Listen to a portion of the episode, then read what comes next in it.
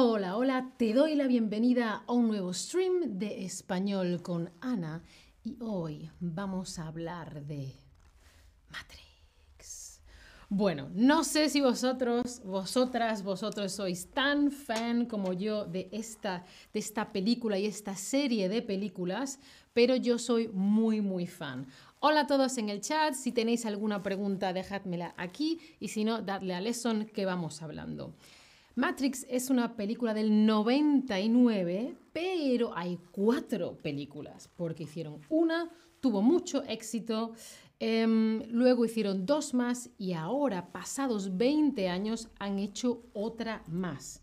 Entonces voy a hablar sobre todo de la primera película y no voy a hacer muchos spoilers, solamente lo que más o menos ya todo el mundo sabe. Si queréis que hable de las otras, me lo decís al final en la última pregunta. ¿Vale? Fue la primera, Matrix la original, Matrix recargada, aunque los nombres vinieron sobre todo en inglés. Matrix Revoluciones y Matrix Resurrections. Resurrección que se estrenó en diciembre y yo la he visto hace poquito, a mí me ha gustado. Cuéntame, ¿tú qué película de Matrix has visto? Ana, ninguna mm, ni me interesa. Solo la primera o has visto la trilogía, la primera, la segunda y la tercera, o dime si las has visto todas. Un, dos, tres y la cuarta también. Em, la primera es que fue un gran éxito, no solamente porque ganaron mucho dinero y se vio mucho en el cine, sino porque era muy diferente a todas las demás películas. Veo que casi todos habéis visto solamente la primera. Nadie ha visto la trilogía, ni siquiera la cuarta. Ay. bueno, yo os la recomiendo. Foyaman, muy bien, le puedes dar aquí a Lesson, ¿vale? Y le das que, que ves las preguntas. Fantástico. Em, ¿De qué trata la historia de la primera película? Neo es un empleado, mm, Keanu, Reeves, eh, perdón si no pronuncio bien su nombre, es un empleado de día y es hacker, ¿vale? Es hacker de, de noche. Y busca, está buscando el significado de la vida. Y hay un grupo de gente extraña que quiere ponerse en contacto con él, pero entonces las autoridades, el FBI parece, no sé, la policía, empiezan a perseguirlo. Y finalmente este grupo de gente, Morfeo y su grupo, le proponen enseñarle a, Neo qué es Matrix, qué es de verdad Matrix. ¿Y qué es Matrix? Tú que has visto o no has visto la película, ¿qué piensas que es Matrix? ¿Es la madre de Neo, la Matrix? ¿Es una hacker que se llama Matrix? ¿O es una simulación en la que viven los humanos? Una simulación sería que no es real, sino que simula, que imita, ¿vale? Que parece real, que se copia de lo real, pero no es lo real. Vale, sabemos que la Matrix no es la madre de Neo y no, no es una hacker, ¿no? Eh, una hacker sería Trinity. La Matrix es una simulación en la que viven los seres humanos. Vale, entonces, ¿qué es Matrix? La Matrix, o lo que pasa en esta película, es que el mundo en el que vivimos no es el mundo real, sino que esto es como si viviésemos en una película, como si viviésemos en un videojuego. Esto no es real. Vamos a despertarnos o vamos a desengancharnos y, ah, esta es la realidad. Lo de antes no era la realidad. Eso es Matrix. Entonces, es revolucionario o fue revolucionario pensar que esto no es el mundo real, aunque sea ficción, es una historia, es una película, ¿vale?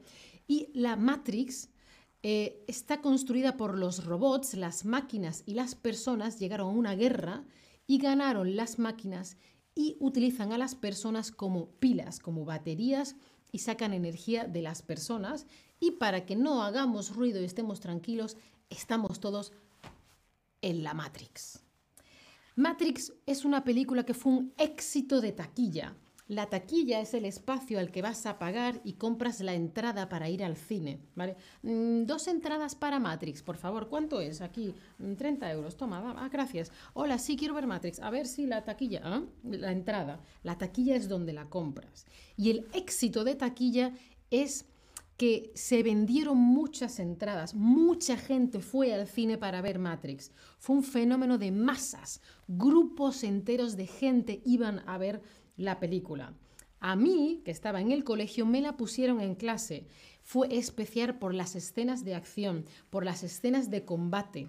Antes de rodar la película, estuvieron seis meses entrenando artes marciales y aprendiendo las coreografías de combate. Además, tiene unos efectos especiales muy, muy buenos, buenos que revolucionaron cómo se hacían las películas hasta este momento e influyeron en todo el cine posterior, ¿vale? Esa nueva forma de, de, mover la cámara o parece que se mueve cuando está algo quieto, como en la patada de Trinity y las cámaras están alrededor. También muy interesante la historia, tiene mucho significado filosófico, es decir, hay una historia y por debajo hay un significado. Yo te digo esto, pero quiero contarte esto, quiero que pienses sobre esto. Hola Pepito en el chat, ¿cómo estás? y también, por supuesto, por la historia de amor. Y como fue un gran éxito de taquilla, se hicieron dos partes más, ¿vale? Que se grabaron a la vez y se estrenaron en el mismo año, en 2003. Bueno, hay frases épicas de, de Matrix, frases especiales, frases que se mantienen a lo largo de la historia. Una historia épica es una historia antigua que se sigue contando muchos años después, ¿vale? Por ejemplo, esa frase de no hay cuchara, ¿vale? Porque como estamos en la Matrix, tenemos que entender que esto no es real, ¿vale? ¿Puedo doblar una cuchara con mi mente? Mm, si estoy en Matrix, quizás sí. Quizá si pienso que puedo cambiarla, la cambio. Entonces es un, es un mensaje motivador, pensar que tú con tu mente puedes cambiar el mundo, ¿vale?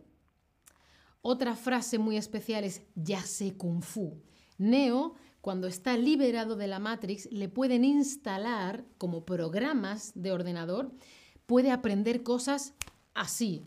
Y aprende Aikido, aprende Jiu-Jitsu y dice él, mm, Jiu-Jitsu, voy a aprender Jiu-Jitsu y hace ¡pum! Y ya sabe Jiu-Jitsu. Y aprende Aikido y aprende artes marciales y hace ya sé Kung Fu. Y entonces empieza a pelear con Morfeo, ¿no?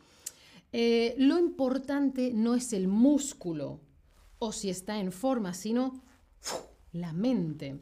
Y por eso le dice después Morfeo, libera tu mente, confía, estás seguro de que tú puedes crear lo que puedes hacer en Matrix, que tu mente no libere, perdón, no limite tus posibilidades que puedes hacer, lo que puedes hacer en Matrix, ¿vale?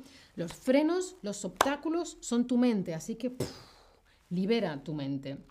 Vale, ¿qué hemos dicho antes? Hemos dicho que hemos dicho que es un éxito de taquilla. Hemos dicho que es una película muy buena. Hemos dicho una película que mucha gente va a ver al cine.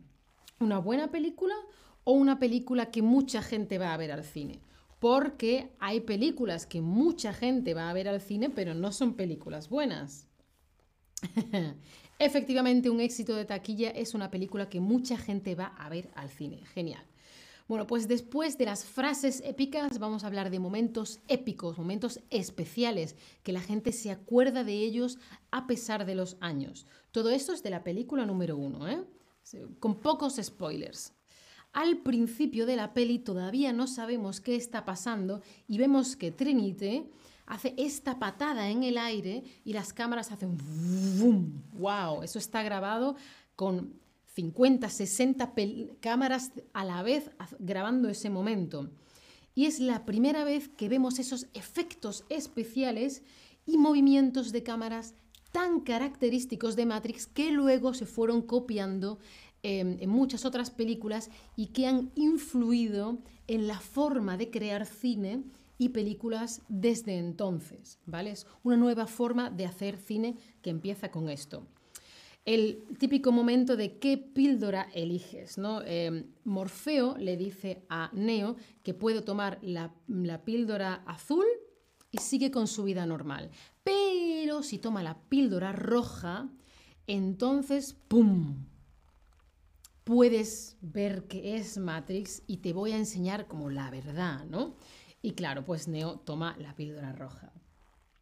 Y también un momento, eh, eh, esto es un pequeño spoiler, lo siento, pero lo habréis visto millones de veces, Neo es capaz de esquivar las balas, ¿no? Le, disparan con una pistola y hace... ¿Vale? Y ese es un momento en el que él consigue liberar su mente y pum, pum, esquiva las balas. ¿vale? Es un momento importante de la película. Y hemos dicho antes que tiene un significado filosófico. Eh, esa pregunta de ¿este mundo es real? Es una simulación, porque lo real es lo que perciben los sentidos, pero los sentidos, el oído, eh, la vista, el olfato, el gusto y el tacto, hay un stream hablando de los cinco sentidos, solamente son conexiones electromagnéticas y al cerebro se le puede engañar. No podemos saber qué es real. Quizá es un solo un sueño. Cuando tú estás soñando, piensas que es real, pero no es real, ¿vale? ¿Cómo sabes que ahora no estás soñando? ¿Mm? ¿Mm? ¿Mm? ¿Vale? Pues Nietzsche dice, eh, el filósofo, que no hay hechos, solo interpretación, por lo tanto, ¿qué es real?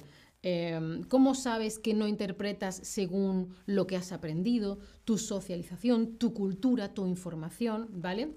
Y también es una alegoría de la, de la teoría de la caverna de Platón. Esto ya es clase de filosofía, Ana. Sí, bueno, pues se supone que no vemos la realidad. Platón dice que el mundo es como sombras, ¿vale? Como sombras. Por ejemplo, si me pongo aquí, me hago sombra, ¿sí? Sombra, ¿vale? Entonces, no es lo que vemos son solo sombras, la realidad es otra. Eso ya tenéis que buscar vosotros clase de Platón. Mucha filosofía budista en este film. Ah, interesante, Raluca, cuéntame, cuéntame. Yo había visto sobre todo lo de Platón y lo de Nietzsche. Bueno, pues la alegoría de la caverna es que se supone que lo que vemos son sombras, entonces una persona sale y dice, ¡Ah! no es realidad, son sombras, y cuando vuelve no dice nada porque van a pensar que estoy loco, ¿no? Bueno, y ahora me gustaría saber, ¿la hayas visto o no la hayas visto? ¿Qué te interesa a ti de Matrix? O sea, ¿por qué la has visto? ¿Por qué te gusta? ¿O, o, por qué irías a verla ahora? ¿Por la acción? ¿Por las escenas de acción? ¿Por el estilo, el cuero, las gafas de sol, ah, el look? ¿Por la filosofía? ¿Por la música? ¿Por la, por la historia de amor? Porque es una historia de amor.